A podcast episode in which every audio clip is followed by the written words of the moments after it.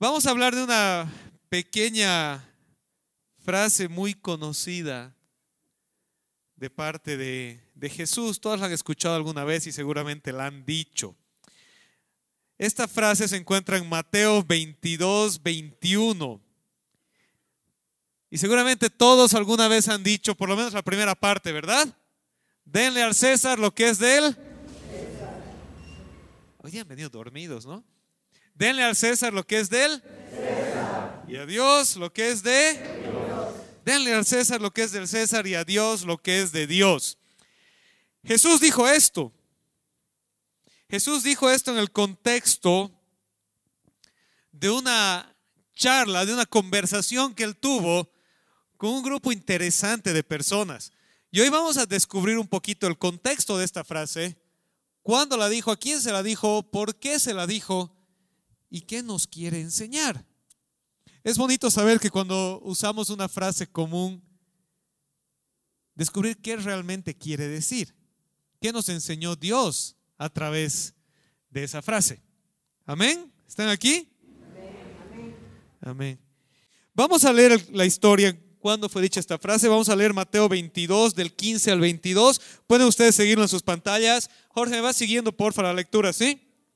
Dice así, entonces salieron los fariseos y tramaron cómo tenderle a Jesús una trampa con sus mismas palabras. Enviaron algunos de sus discípulos junto con los herodianos, los cuales le dijeron, Maestro, sabemos que eres un hombre íntegro y que enseñas el camino de Dios de acuerdo con la verdad no te dejas influir por nadie porque no te fijas en las apariencias. Danos tu opinión. ¿Está permitido pagar impuestos al César o no? Conociendo las, sus malas intenciones, Jesús replicó, Hipócritas, ¿por qué me tienden trampas? Muéstrenme la moneda para el impuesto. Y se le enseñaron. ¿De quién son esta imagen y esta inscripción? Les preguntó.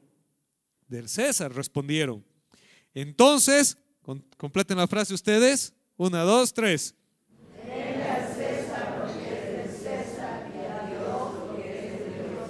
Al oír esto, se quedaron asombrados, así que lo dejaron y se fueron. ¿Puedes poner el siguiente título, por favor? El enemigo de mi enemigo. ¿Conocen esa otra frase? ¿Sí? El enemigo de mi enemigo es que mi amigo. El enemigo de mi enemigo es mi amigo. El versículo 15 nos cuenta que vinieron dos grupos de personas a hablar con Jesús. Vinieron juntos los discípulos de los fariseos y los partidarios de los herodianos. ¿Podemos poner la siguiente, por favor, querido George? Los fariseos, ¿quiénes eran los fariseos? Los fariseos son bien conocidos en la Biblia. Todos han escuchado hablar de los fariseos. ¿Sí has escuchado de los fariseos alguna vez? Levanta la mano a ver si has escuchado alguna vez has dicho a alguien fariseo. ¿No ve? Los fariseos eran nacionalistas y ultra religiosos. ¿Sí? Los herodianos no son tan conocidos, pero eran romanistas. ¿Qué quiere decir? Que eran imperialistas. El partido de los herodianos era el partido que estaba a favor de Roma. Era el partido que estaba a favor del gobierno de Herodes y Herodes era un rey títere de Roma. Y además eran de tendencia secular. Tenían la tendencia a ser más secularistas. En otras palabras, no puedes tener dos grupos más diametralmente opuestos. Es como que hoy, hoy día tengas un izquierdista y un derechista y se junten porque tienen un enemigo común. Los fariseos odiaban al imperio, eran ultranacionalistas, esperaban que el Mesías venga para establecer el reino físico de Israel y su manera de esperar la medida del Mesías era a través de un legalismo religioso. Ellos cumplían la ley al pie de la letra y esperaban que todos la cumplan. ¿Me están siguiendo? Sí. Los herodianos, por el contrario, no querían que venga un Mesías. ¿Por qué? Porque si venía un Mesías era chao su rey, era chao Herodes. Y por la misma razón no querían ser muy estrictos en lo religioso, porque les interesaba que la cultura romana crezca en su mundo, en su ambiente. Pero estos dos grupos opuestos encontraban en Jesús un peligro, encontraban en Jesús un enemigo común. Así que vienen juntos a quererlo confrontar. Siguiente, porfa, George. Ahora, ¿por qué? ¿Por qué los herodianos y los fariseos se van a unir? Porque ellos tenían un enemigo común que tenía un mensaje que los confrontaba a ambos. El mensaje de Jesús no caía bien a los fariseos, tampoco caía bien a los herodianos. Porque el mensaje del Evangelio no es un mensaje de este mundo. No se amolda a las expectativas de este mundo. Por lo tanto, confrontará e incomodará a las personas de cualquier persuasión distinta a los valores del reino.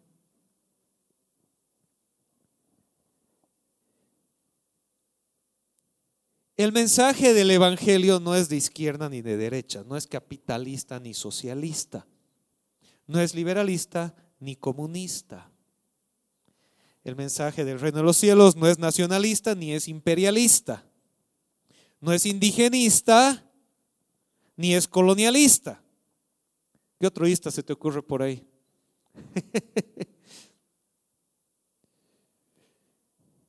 no es reggaetonero ni es rockero.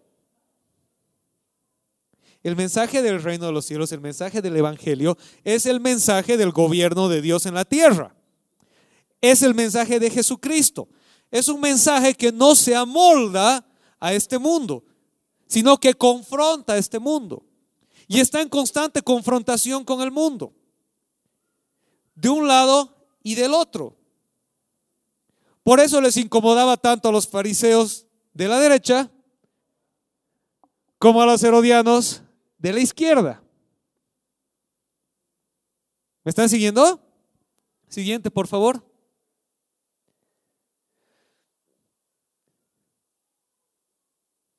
Vamos a ver cómo llegan estas personas a hablar a Jesús. Súper interesante. Normalmente tenemos la idea, cuando lees los evangelios o cuando escuchas hablar del trato de Jesús con la gente de su época, que siempre era un trato eh, tenso, hostil.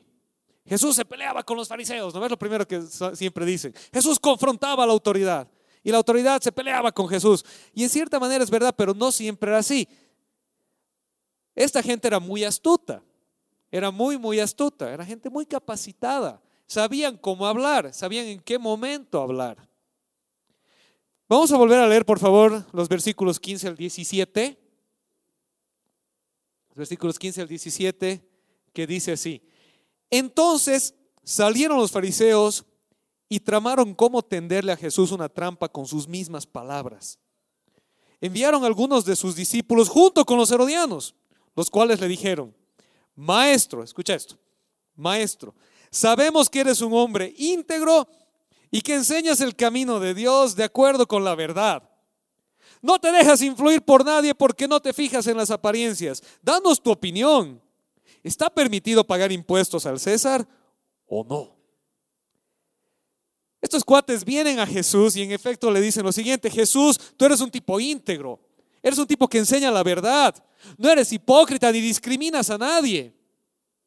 Jesús, eres un capo, eres un líder, eres un pensador de nuestra época. Tenemos una pregunta para ti, queremos conocer tu sabiduría, Jesús. Ellos vienen a adular a Jesús con el objetivo de hacerle equivocarse, de hacerle meter la pata.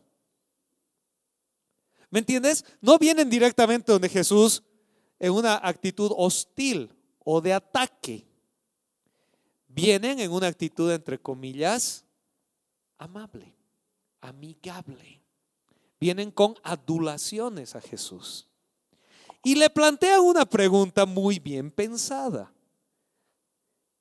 Porque la pregunta que ellos le plantean a Jesús requería una respuesta de sí o no. ¿Es permitido pagar impuestos al César? ¿Sí o no?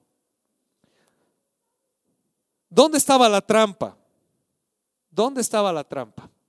En que si Jesús decía sí, ofendía a los fariseos. Y si Jesús decía no, ofendía a los herodianos. No te olvides que ambos estaban en dos espectros opuestos. Si le decías sí a uno, le estabas diciendo en efecto no al otro. ¿Me entienden? Siguiente, por favor. Y de aquí podemos sacar nuestra primera aplicación del día. No todo el que se muestra amigo de la fe tiene intenciones genuinas. No todo el que se muestra amigo de la fe tiene intenciones genuinas. Sabes que a lo largo de la historia, una de las cosas más tristes que se ve que se repiten vez tras vez tras vez, es como la iglesia se deja coquetear, se deja engatusar por grupos que en su esencia, en su filosofía son anticristianos, pero que por obtener un fin se alían temporalmente con la iglesia para luego darse la vuelta y echar la trampa. Lo que ellos querían hacerle a Jesús. Jesús, eres inteligente, eres sabio, no discriminas a nadie, enseñas la verdad, enseñanos Jesús. Pero el objetivo era hacerlo tropezar. ¿Me van siguiendo? Amén. Sabes que si tú lees historia es increíble. Algunos grupos que podemos dar como ejemplo. En ciertas olas del comunismo y el marxismo, sus primeros campeones han sido la iglesia. Al mismo tiempo está el humanismo del siglo XIX, que nació en alianza con la iglesia. Hay movimientos de indigenismo, movimientos de liberación y un montón de otros movimientos que nacen y la iglesia se alía con ellos porque tienen, entre, entre, comillas, objetivos comunes. Pero muchas filosofías que están por detrás de esto son en esencia anticristianas. ¿Sí? Lo siento, si el fundador de tu filosofía dijo la religión es el opio del pueblo, no quiere aliarse contigo. ¿Me están siguiendo? ¿Hola?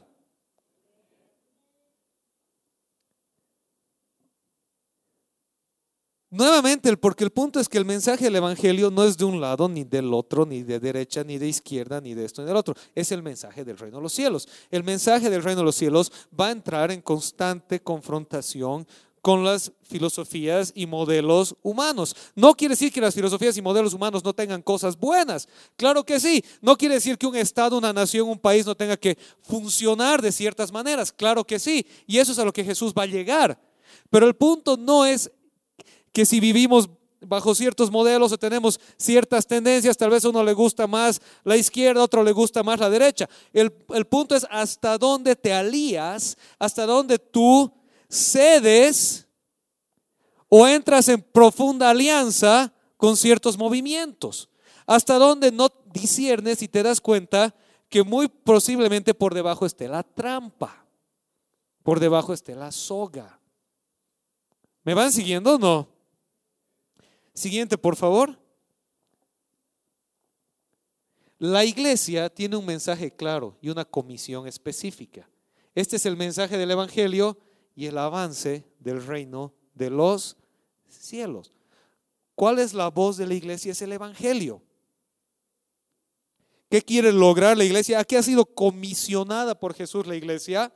A establecer el reino de los cielos, a ir y a ser discípulos, bautizándolos y enseñándoles a que guarden todo lo que Él nos mandó. Esa es la misión fundamental de la iglesia. En esa misión la iglesia va a rozar con todos los aspectos sociales, económicos del mundo. Porque dentro del mensaje del reino de los cielos viene un mensaje de justicia, pero viene también un mensaje de amor. Dentro del mensaje del reino de los cielos viene un mensaje de tolerancia, pero también viene un mensaje de santidad. ¿Me entienden? Dentro del mensaje del reino de los cielos viene un mensaje de perdón, pero también viene un mensaje de arrepentimiento.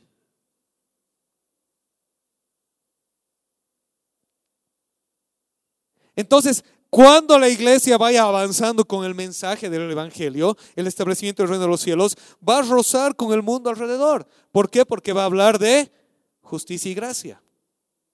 Va a hablar de perdón y arrepentimiento. Va a hablar de tolerancia y de santidad. Y la palabra de Dios va a entrar y va a empezar a cortar en lo profundo de las personas y a confrontarles.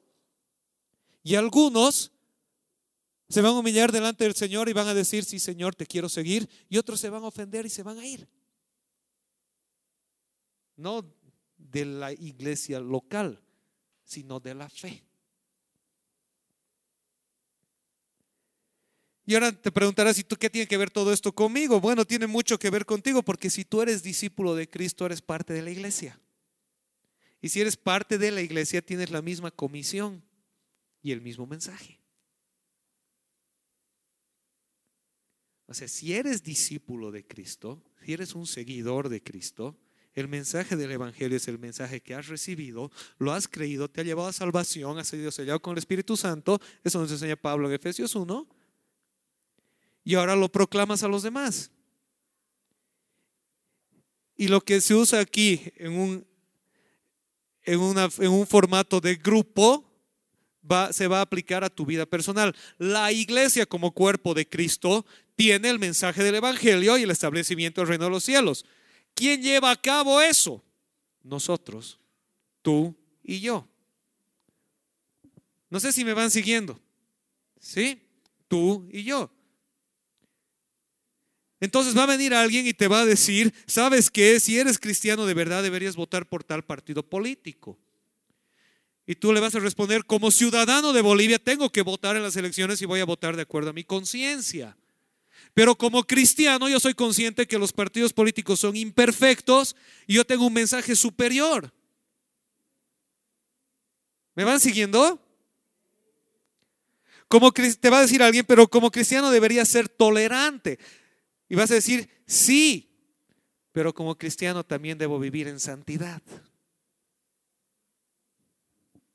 E invitar a otros a ese estilo de vida.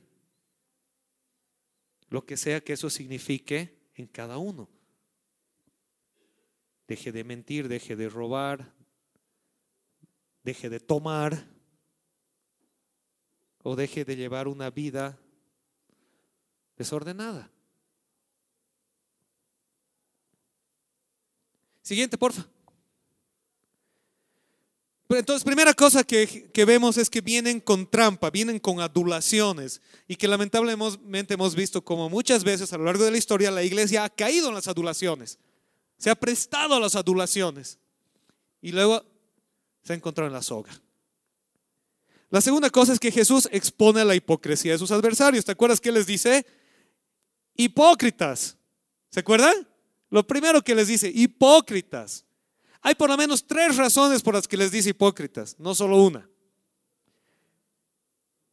La primera razón era la más obvia. Era la más obvia. Vinieron como amigos, pero lo que querían era hacerle una trampa. ¿No? Vinieron con una sonrisa en la cara y con lindas palabras, pero en su corazón había otra intención. Hipócrita, ¿verdad? ¿Sí? El que te habla bonito, te sonríe y todo, y cuando te das la vuelta te pone el cuchillazo, ¿qué es? Hipócrita. Razón número uno. Razón número dos, porque entre ellos se odiaban. Pero se hicieron muy cuates para ir a ponerle una trampa a Jesús. Hipócritas. ¿Sí? La segunda. Las primeras dos razones son obvias. La tercera no es tan obvia, se las voy a explicar. Los judíos había algo en lo que estaban de acuerdo, todos los judíos. Entre las pocas cosas en las que estaban todos de acuerdo, es que ellos no admitían imágenes dentro de la ciudad. No admitían idolatría dentro de la ciudad. Para las épocas de Jesús, todos los judíos llevan llegado al consenso, al acuerdo de que tenían que respetar la ley de Moisés. Y una de las cosas más claras en la ley de Moisés era que no te hagas imágenes y que no adores otros dioses. ¿Vamos bien? Y todos estaban de acuerdo que si algún grupo, alguien entraba a la ciudad con una imagen, ellos tenían que hacer todo en su poder para sacarlo. Y llegaron tan, tan así era esto que tenía un montón de revueltas con Roma y se peleaban. Llegó el momento en el que Roma dijo, sacó un edicto y dijo, vamos a respetar la locura de los judíos y no vamos a poner imágenes del César en su ciudad. Casi todas las ciudades romanas tenían una imagen del César, pero la Judea no tenía, porque ofendía tanto a los judíos que realmente se, se volvían revoltosos y era un constante problema para los romanos. Entonces los romanos dijeron, ya, los dejaremos sin imágenes, respetaremos su fe. ¿Vamos bien? Radicales, ¿verdad? Súper radicales. Ni una imagen del César. Excepto que sí. La moneda que Jesús les pide a ellos, esto se pierde en las traducciones, literalmente Jesús usa una, una moneda específica que es un denario. Les dice, pásenme un denario. El denario era una moneda de plata acuñada por el imperio romano y servía a través de todo el imperio. Es como que hoy tengas un dólar. Casi donde sea que viajes con dólares funciona, ¿no ve? ¿Sí? En Judea habían otras monedas propias de Judea, que eran válidas para Judea. Pero el denario era la moneda universal del imperio. Y era más o menos un día de salario. Y Jesús le dice, pásenme un denario. Inmediatamente ellos sacan el denario y se lo dan. ¿Qué creen que había en el denario? La, cara de Tiberio César, que decía César Augusto, en otras palabras César divino, y atrás decía Pontífices Maximus, el sumo sacerdote.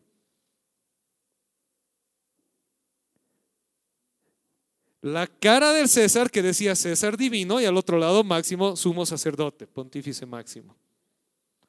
Entonces Jesús les dice, hipócritas, porque en lo que se ve no quieren que haya imágenes, pero en su bolsillo están felices de cargar la misma imagen. No tienen problema de tener en su bolsillo la imagen del César siempre y cuando esa les beneficie. Siguiente párrafo, por favor, siguiente diapositiva. Esa es nuestra segunda aplicación de hoy. La falsa religiosidad siempre será evidente por medio de la hipocresía. Y la hipocresía no es otra cosa que idolatría, sea el dinero, al poder, a la fama o cualquier otra cosa que ocupe el lugar de Dios en nuestros corazones. Ellos eran bien religiosos hasta que les tocaban el bolsillo.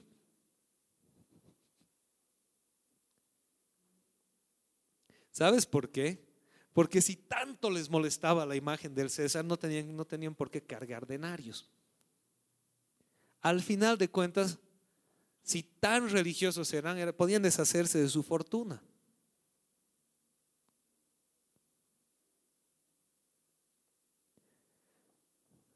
La falsa religiosidad siempre será evidente por medio de la hipocresía. La hipocresía no es otra cosa que idolatría, sea el dinero, al poder, a la fama o cualquier otra cosa que ocupe el lugar de Dios en nuestros corazones.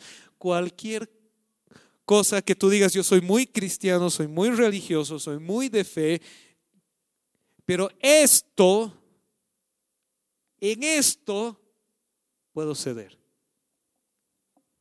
Y no estoy hablando de cederse, todos cedemos en algo, ¿no ve? Pero la pregunta es si lo que vas a ceder, eso no es contrario a tu fe, eso no es contrario a los principios del reino. ¿Me van siguiendo? Estamos hablando de los principios del reino.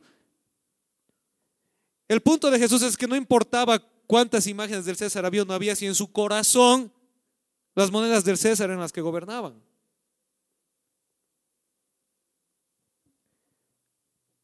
¿Vamos bien? ¿Sí? Todos luchamos con esto. Todos tenemos áreas de nuestra vida que nos cuesta entregarle al Señor. Todos. Y si hacemos abajo la hipocresía, todos nos damos cuenta que hay áreas en las que todavía cargamos nuestros pequeños ídolos. Señor, te amo, pero estito sigue siendo mi espacio. Es parte de la lucha de la santidad y el arrepentimiento, de caminar luchando en eso. Porque todos nosotros somos como... No sé cuántos están familiarizados con los pasos de Alcohólicos Anónimos. ¿Sí han escuchado alguna vez de Alcohólicos Anónimos los 12 pasos? ¿Sí? ¿Sabes cuál es el primer paso de Alcohólicos Anónimos? Es aceptar que eres alcohólico. Y cuando tú vas a una reunión, nunca he ido, pero he escuchado, nunca he sido alcohólico. Pero cuando tú vas y hablas con un alcohólico que está en Alcohólicos Anónimos, esta es una cosa súper importante que ellos siempre dicen. se presentan y dicen, hola, soy Pepito y soy alcohólico y estoy sobrio 10 años. Si ha estado sobrio 10 años, ¿por qué sigue diciendo que es alcohólico? Porque el rato que se olvida que es alcohólico es el rato que vuelve a tomar. ¿Me entiendes? El pecado es similar en nosotros. Vivimos en una naturaleza caída. Y el rato que nos olvidamos de eso es cuando empezamos a perder de vista quiénes realmente somos. Somos pecadores rescatados por gracia. Somos pecadores rescatados por gracia. Todos tenemos nuestros pequeños espacios de lucha. La hipocresía es cuando nos olvidamos de eso y pensamos que ya estamos a la altura de Cristo y tenemos que mirar a todo el mundo como pobres pecadores que no están a mi nivel. Lo mejor es asumir y darnos cuenta y decir, todos estamos en esta misma batalla, pero acordate, es una batalla, es un camino, es como el alcohólico. El alcohólico no se queda decir, ah, ya soy alcohólico, entonces voy a seguir tomando hasta la cirrosis. Dice, soy alcohólico, ¿con qué objetivo? Dejar de tomar. Entonces, ¿qué pasa con nosotros? Somos pecadores, ¿con qué objetivo? Dejar de pecar. Si dice, es que yo soy pecador, es mi naturaleza, ¿qué voy a hacer? Es como el alcohólico que dice, sí, soy alcohólico, me voy a morir farreando. No, o sea, soy pecador. Lo primero que tengo que hacer es admitir. Y luego de la gracia y de la mano del Señor caminar hacia la conquista de ese pecado, que no es en mis fuerzas, no es en mi mente, es en dependencia del Espíritu Santo, caminando con el Señor los unos con los otros. Amén. Ok, entonces lo segundo es que cuidado con la falsa religiosidad, cuidado con creerte muy santo, muy bueno y ocultar tus ídolos en el bolsillo. Mejor es encararlos, encontrarlos, humillarnos delante del Señor y caminar con Él. Amén. Siguiente, la respuesta de Jesús. Vamos a volver a leer Mateo 22, del 20 al 22, por favor. Creo que los tienes ahí los versículos. Jesús les responde, ¿de quién son esta imagen y esta inscripción? Les preguntó. Del César respondieron. Entonces denle a César lo que es del César y a Dios lo que es de Dios. Al oír esto se quedaron asombrados, así que lo dejaron y se fueron. Bueno, ¿recuerdas que le plantearon a Jesús una pregunta simplista, sí o no? La, la trampa estaba en la pregunta, sí o no, porque si dices sí, te peleas con la mitad. Si dices no, te peleas con la otra mitad. Pero Jesús responde saliendo de esta trampa y llevando la discusión a un nivel más profundo. ¿Puedes por favor poner la siguiente? No te limites a respuestas que parecen simples u obvias. Muchas veces la verdad se encuentra tras escarbar la superficie y discernir las intenciones del corazón. Porque sabes que esa es la estrategia de Satanás desde el principio. Venir y decirte, así que, ¿Qué piensas? Viene alguien donde la Gaby le dice, Gabicita, ¿divorciarse es pecado? ¿Sí o no?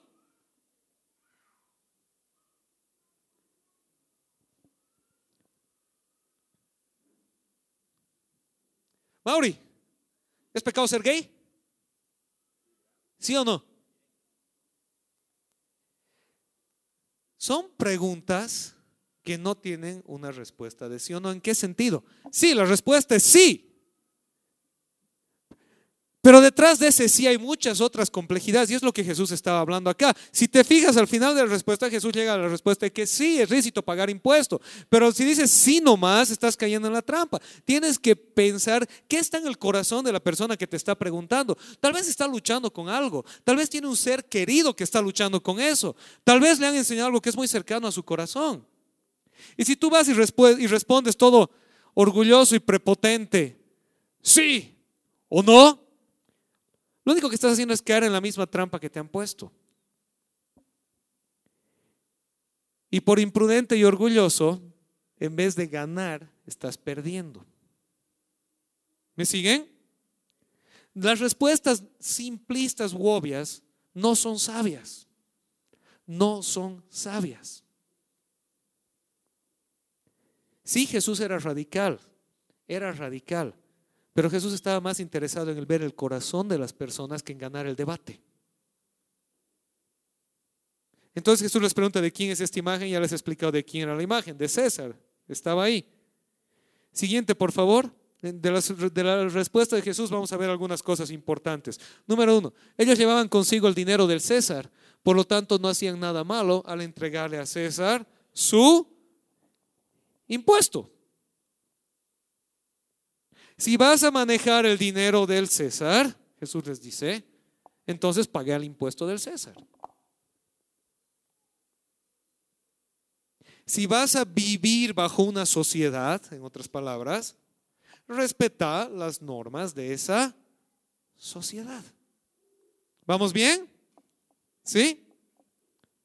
¿Puedes poner la siguiente, por favor? Jesús no veía ningún problema entre cumplir las responsabilidades civiles y ser un buen siervo de Dios. Jesús no veía problema entre cumplir las responsabilidades civiles y ser un buen siervo de Dios. No, Jesús no era un revolucionario en el sentido que a veces pensamos que era un revolucionario.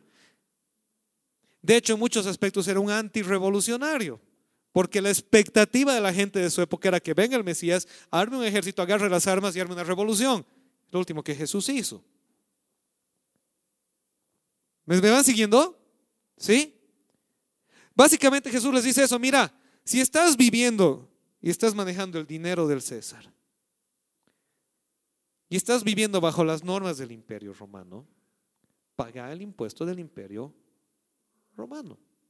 Ahora, eso, eso quiere decir pasivismo, no. Pasivismo quiere decir que no te opones a nada, no haces nada, aceptas todo. Ahorita vamos a llegar a eso. Pero el primer punto es que si vives en una nación, en un país, en una sociedad, esa nación, ese país y esa sociedad tienen que leyes, normas. Y no te hace menos cristiano, menos sabio o un mal hijo de Dios respetarlas y cumplirlas. ¿Vamos bien? ¿Me van siguiendo? ¿Sí? Antes los cristianos eran conocidos por eso, porque hacían el bien. Yo me acuerdo cuando yo era chico, todos buscaban trabajador cristiano. ¿Por qué? Porque es responsable, porque llega ahora, porque se esfuerza. Ahora vas y dices, todo menos cristiano. Dicen, ¿por qué? Porque es el que más permisos pide.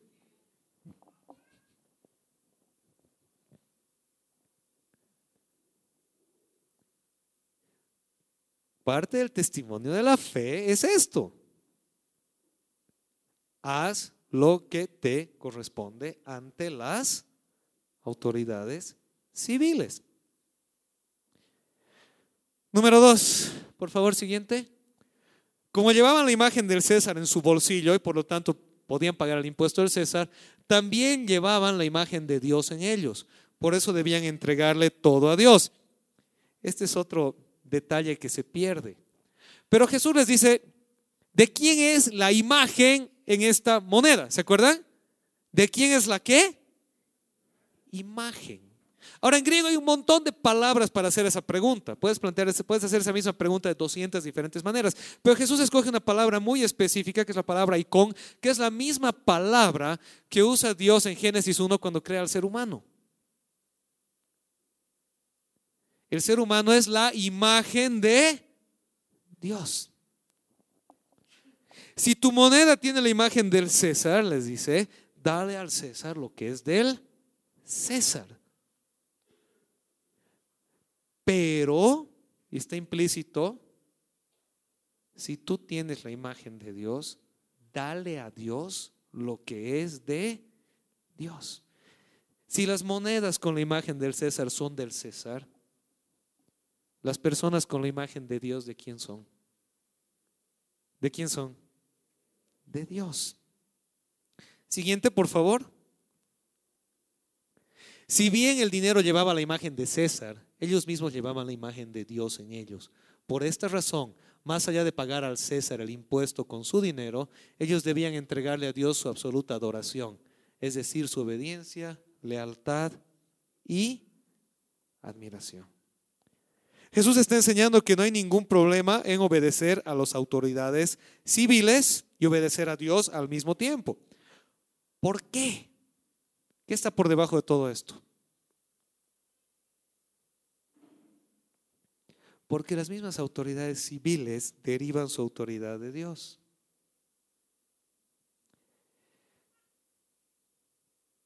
No es novedad, ya lo dijo en Daniel, en el Antiguo Testamento. Todo el libro de Daniel es el hecho de que Daniel y sus amigos están en la tensión en el imperio de Babilonia, el imperio más pagano de su época, entre ser siervos fieles de Dios y siervos fieles de las autoridades civiles.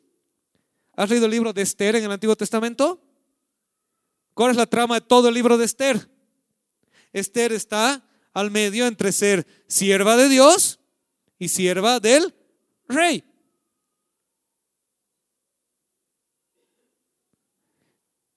No es novedad que Dios establezca y diga, sabes que tú puedes ser un fiel siervo de Dios a la vez que seas un buen ciudadano de tu país.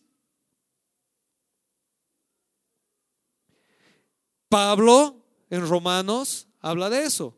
Pedro en Primera de Pedro habla de lo mismo. Tú puedes ser un buen siervo de Dios y un buen ciudadano de tu país. ¿Cuál es el límite de esto? ¿Cuál es el límite? Cuando las autoridades civiles, que derivan su autoridad de Dios, te quieren llevar a hacer algo que es contrario a la ley de Dios. Lo encontramos en Hechos capítulo 4, 19, no está ahí, no lo vas a poner, Hechos 5, 29, en, dos, en las dos ocasiones los apóstoles preguntan a las autoridades civiles, ¿a quién debo obedecer primero, a ustedes o a Dios? Pero ojo, que esa desobediencia no era por preferencias, era porque las autoridades les estaban pidiendo que hagan algo explícitamente contrario a la voluntad de Dios. ¿Me están siguiendo? ¿Me entiendes? Entonces hay una diferencia entre desobediencia a la ley por obediencia a Dios y desobediencia a la ley porque la ley no me gusta.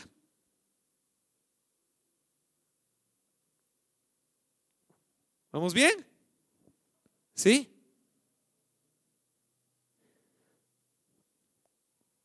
Número tres, por favor. Jesús evita la opción simplista y responde con una verdad profunda. Ellos querían una respuesta sencilla. ¿Se paga impuestos sí o no? Si Jesús decía sí, lo, acusaban de ser cómplice del imperio romano. Si decía que no, lo acusaban de rebelde. Siguiente entonces, por favor. La tercera aplicación de hoy. Jesús va más allá de esta absurda pregunta trampa y nos lleva una enseñanza sobre el reino de Dios. Es correcto someterse a las autoridades civiles con aquello que les corresponde, así como es necesario someterse a Dios con todo lo que somos. Es correcto someterse a las autoridades civiles con lo que les corresponde. Y es necesario someternos a Dios con lo que somos, con todo nuestro ser. Voy a terminar con un ejemplo.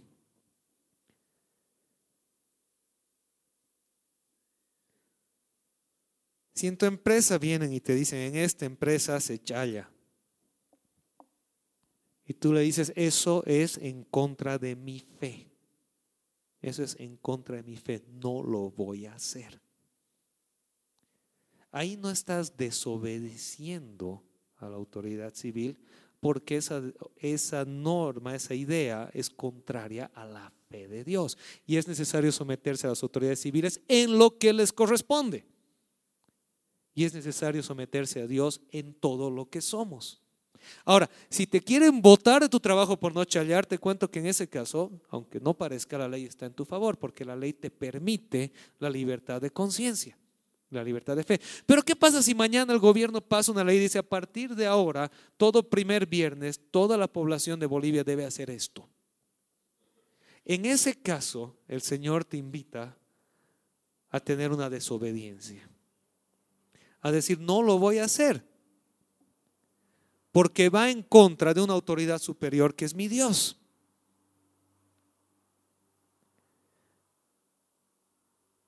Y ahí tenemos ejemplos como los de nuestro querido y famoso amigo Daniel, que prefirió que lo coman los leones a postrarse ante el emperador. En otras palabras, la fe viene con un precio.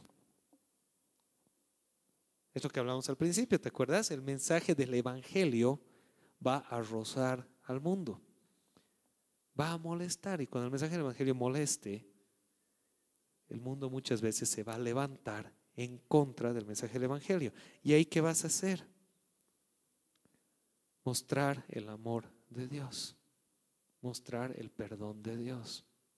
Seguir el ejemplo de tu Señor, que no vino a levantar un ejército, vino a morir en la cruz y cambiar el mundo a través de su amor.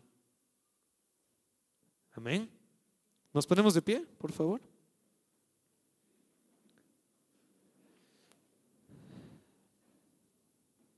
¿Me ayudas con las siguientes diapositivas, porfa? Conclusión. La siguiente.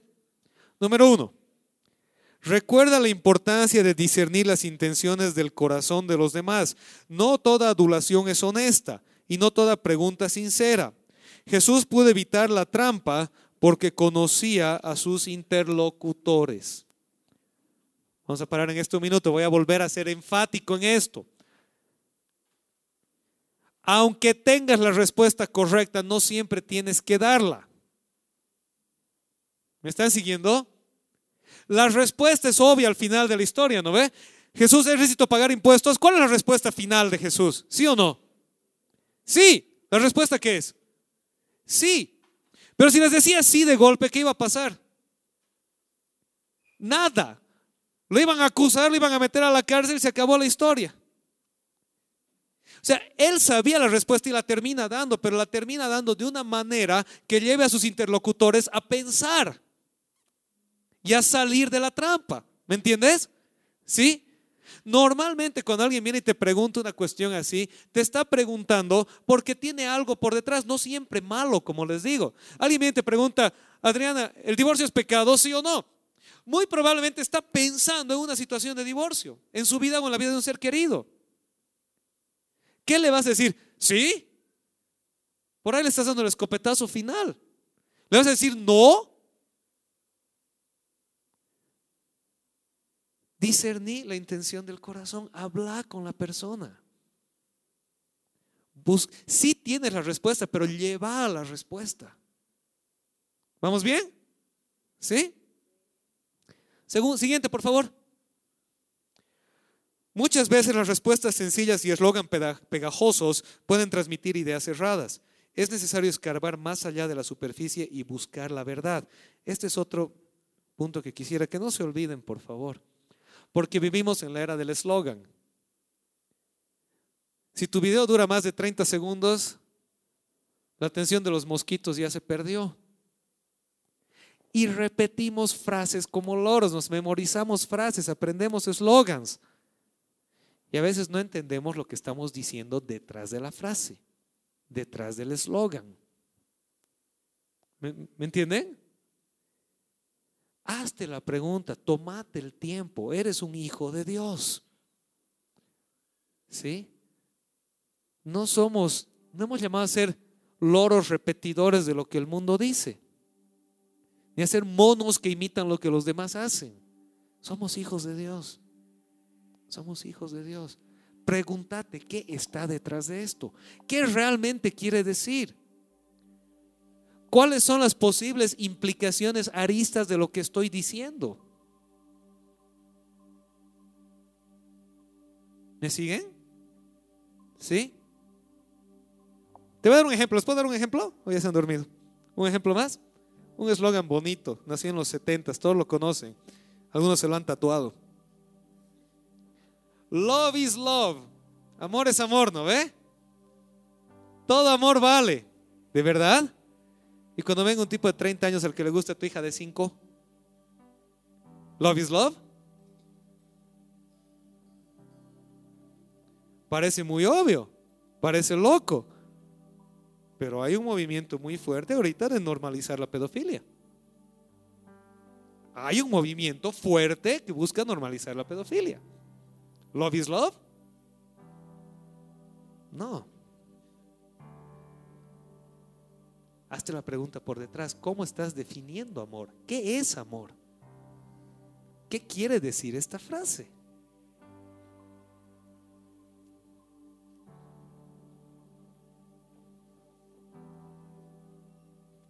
Un ejemplo, suficiente, ¿no? Tenemos que salir de la era de los eslogans y empezar a pensar qué estoy diciendo, qué está por detrás de lo que me están diciendo. Eso es lo que Jesús hacía con sus interlocutores. Número tres, seguiremos, por favor. Nos faltan dos nada más. En nuestro pasaje de hoy, la verdad enseñada por Jesús es la obediencia a las autoridades civiles, no está en conflicto con la fe, siempre y cuando ésta no vaya en contra de la obediencia a Dios. No está mal ser un buen ciudadano. No está mal ser un buen trabajador. No está mal que vayas y votes de acuerdo a tu conciencia. No está mal que emprendas. No está mal que hagas lo que tengas que hacer. No está mal que seas abogado. No está mal. O sea, haz lo que tienes que hacer. Y no está mal porque vivimos en un país que todavía es una democracia. Que expongas tus ideas. Sé libre de vivir dentro de la sociedad civil, pero obedece las normas. Sé que puede sonar muy idealista y sí lo es, pero es el principio del reino de los cielos.